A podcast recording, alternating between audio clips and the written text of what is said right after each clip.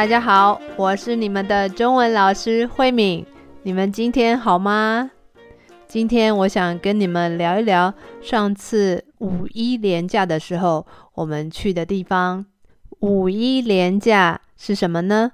五一连假就是五月的时候有三天的假，那这三天一号、二号、三号在一起，所以我们说这是一个连假。连在一起的假期，那是从五月一号开始的，所以我们说五一连假。五一五月一号是为了庆祝劳动节，就是工作的人啊，Labor Day。那在台湾也有劳动节，只是台湾放假的时间是在五月一号之前的星期五、星期六、星期日的三天。那在中国这边呢，是从星期一、星期二放到星期三。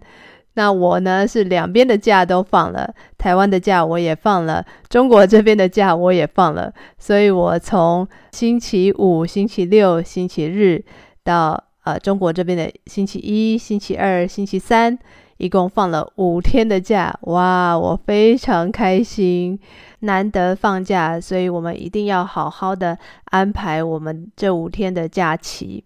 我们放五天的假，前两天呢，我们去参加一个朋友的婚礼，我觉得很有意思，因为这个朋友呢，在我们结婚的时候，他也来参加我们的婚礼。那我们的婚礼呢，是四月三十号，他结婚的那一天也跟我们一样是四月三十号。为什么他选择四月三十号呢？因为四月三十号他们的婚礼结束之后就是五一劳动节，所以他们就可以好好的休息一下。如果你们办过婚礼的话，你们应该知道办婚礼是一件非常累的事情。通常结婚那一天的前一天吧，大概就要开始先准备好很多事情。结婚的那一天要很早就起床，要准备要穿的衣服啊，女生还要化妆啊。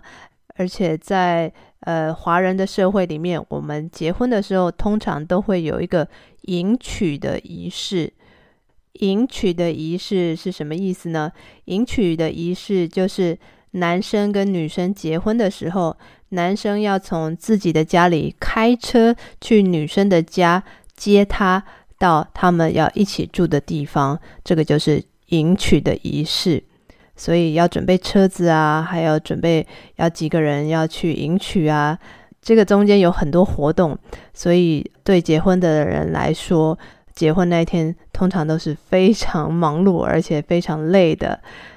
因为我的先生跟这个新郎是非常好的朋友，所以我们很早就来帮忙了，从早上到晚上都一直在帮忙。那所以我们自己也觉得哇，很辛苦，可是非常开心，可以看到自己的很好的朋友结婚了。我们结婚的那一天也是四月三十号，就是六年前的四月三十号，所以哇，我们已经结婚六年了。这一次也很刚好，我先生他的朋友也在四月三十号结婚，所以刚好是我们结婚六年的结婚纪念日。其实我跟我的先生对结婚纪念日这件事情没有什么特别的感觉，呃，很多人会特别庆祝哦，今天我们结婚六周年喽。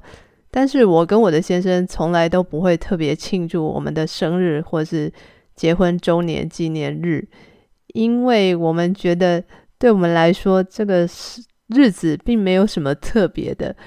对我们来说，比较特别的是，我们每天一起聊天，觉得很好玩的事情，或者是准备要一起去旅行的时候，我们会特别开心。因为我跟我先生最喜欢做的事情，就是一起聊天，或是一起做我们两个人喜欢做的活动。比方说一起看电影啊，或者是一起去旅行，我们就会觉得呃，对我们来说这一天是特别轻松的，然后我们可以呃一起享受一个好玩的东西，我们就会特别开心。这次我们参加朋友的婚礼的时候，我们也想到很多我们在六年前结婚的时候那种感觉，我觉得非常有意思，好像再重新的回忆一次六年前结婚的那个样子。那下次我一定要跟你们分享我们婚礼的那天是怎么办的。我非常喜欢我的婚礼。五一连假的这五天，前两天我们参加朋友的婚礼，后两天我们怎么安排呢？如果你想知道的话，要记得继续听下去哦。Hello everyone, thank you for listening to my podcast. I know you have built a lot of Chinese vocabulary, but do you want to improve your speaking skill? Do you want to have a deeper conversation with your classmates? We have a group class for lower intermediate students on Saturday afternoon Taiwan time. I'm looking forward to seeing you speaking Chinese with me in class. What are you waiting for? Email me now. 五一连假的前两天，我们参加了朋友的婚礼。那后面两天呢，我们就安排了一个小旅行。我们参加婚礼的地方是在昆山，在上海的旁边的一个小城市昆山。那我们在昆山参加完婚礼之后，我们就到昆山附近的一个地方，叫西山岛。西山岛是在苏州太湖的一个岛。那太湖呢，是中国五大湖的其中一个。这个湖的面积真的很大，在太湖当中有一个岛叫西山岛，我们就打算到这个岛上去旅行，放松一下 心情，好好的享受那边的风景。那西山岛呢，在苏州，从昆山到西山岛，在地图上面看起来很近。但是你们知道，中国是一个非常大的地方，所以对台湾人来说，从 A 到 B，从一个地方到另外一个地方，常常都是很远的。我们从昆山要到西山岛，我们要先从昆山坐火车到苏州，然后从苏州坐地铁，然后再从呃一个地铁站坐车坐出租车。呃，在台湾我们就说坐计程车到西山岛。我们从苏州的地铁站出来以后，就准备要搭公车去西山岛，因为西山岛是一个很有名的景点，很有名的地方，所以有公车直接到西山岛。可是那一天是五一连假，所以每一班公车上面都挤满了人，而且路上的车也很多。那我就想说，哇，如果我要跟这么多人挤在同一班公车上面，然后还要塞车，塞车差不多一个小时才能到西山岛的话，我觉得真的太痛苦了。所以我就跟我的先生决定，我们要坐出租车去，就是坐计程车，从地铁站到西山岛大概要四十分钟，所以这个车资，这个车钱也不便宜。当时我就想，如果我们可以找到其他的人跟我们一样想要坐计程车去西山岛的话，我们就可以省一些钱了。所以我就鼓起勇气去问这些等公车的人，有没有人想要跟我们一起坐计程车？因为我的先生他是一个比较害羞的人，所以他不敢问别人说：“呃，你要不要跟我们一起坐计程车？”我的个性比较外向一点，所以我就不怕。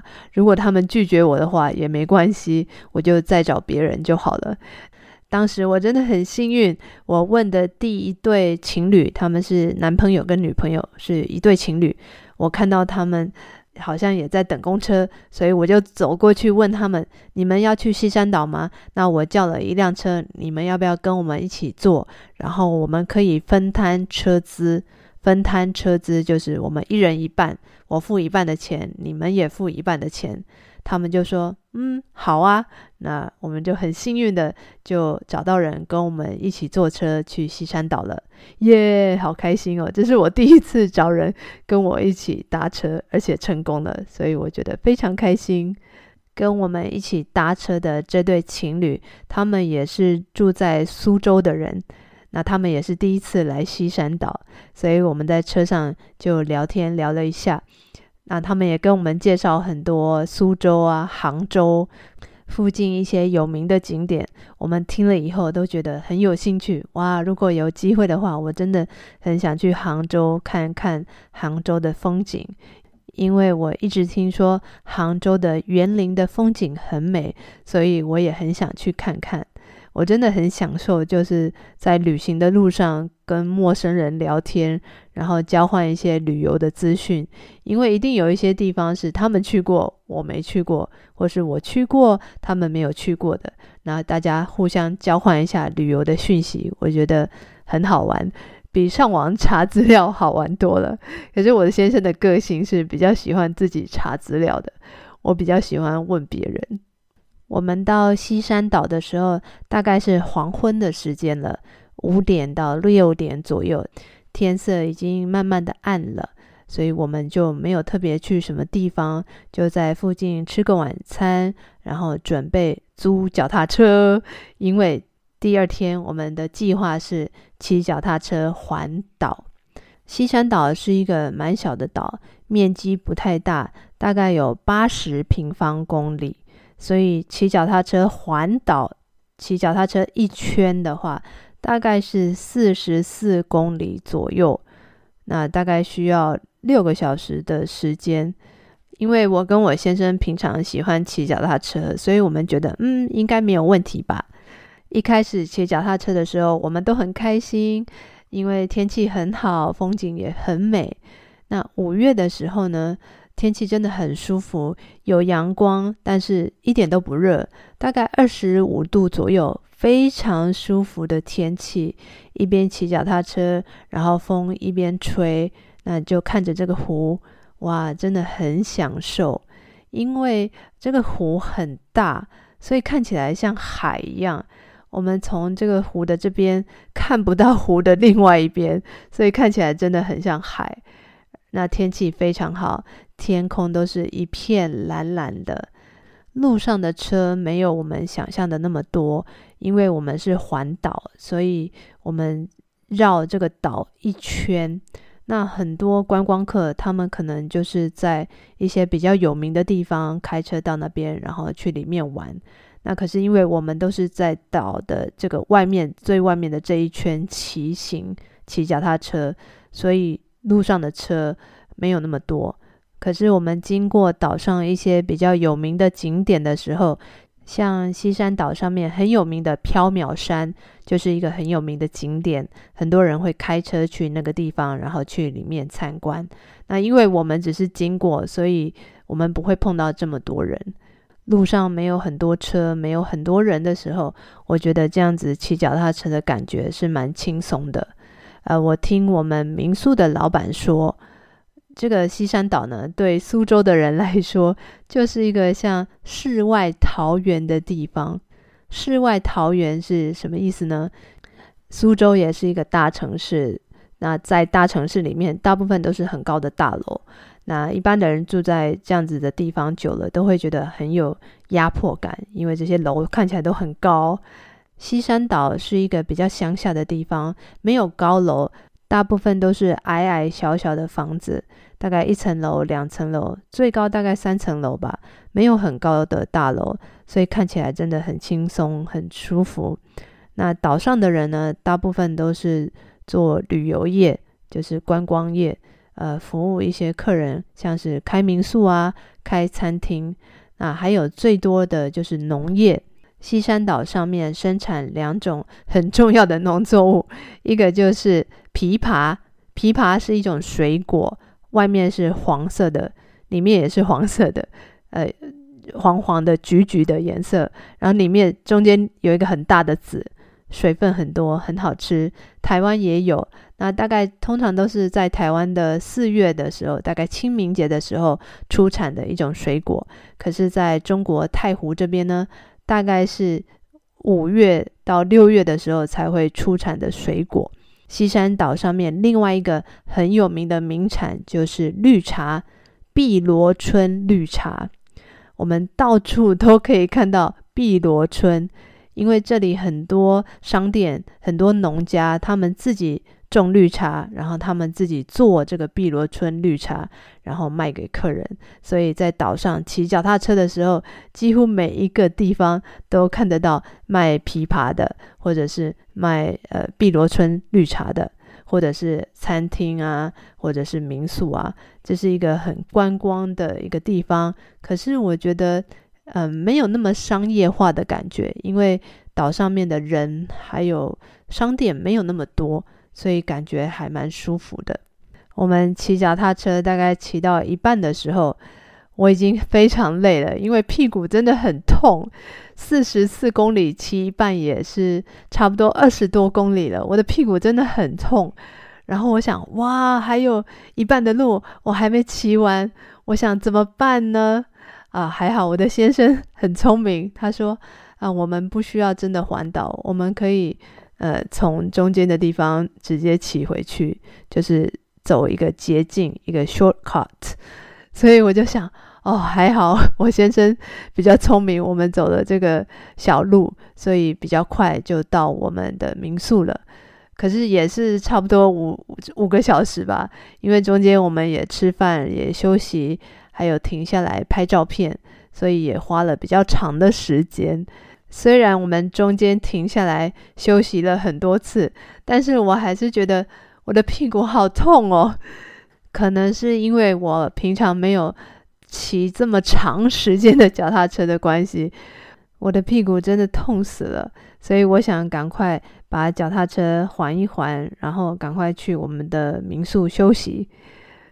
我们还脚踏车的地方是一个音乐酒吧，它是可以唱卡拉 OK 的酒吧。那我的先生只要看到卡拉 OK，他就很想唱歌。可是那个时候我已经累死了，我真的很想赶快回民宿休息。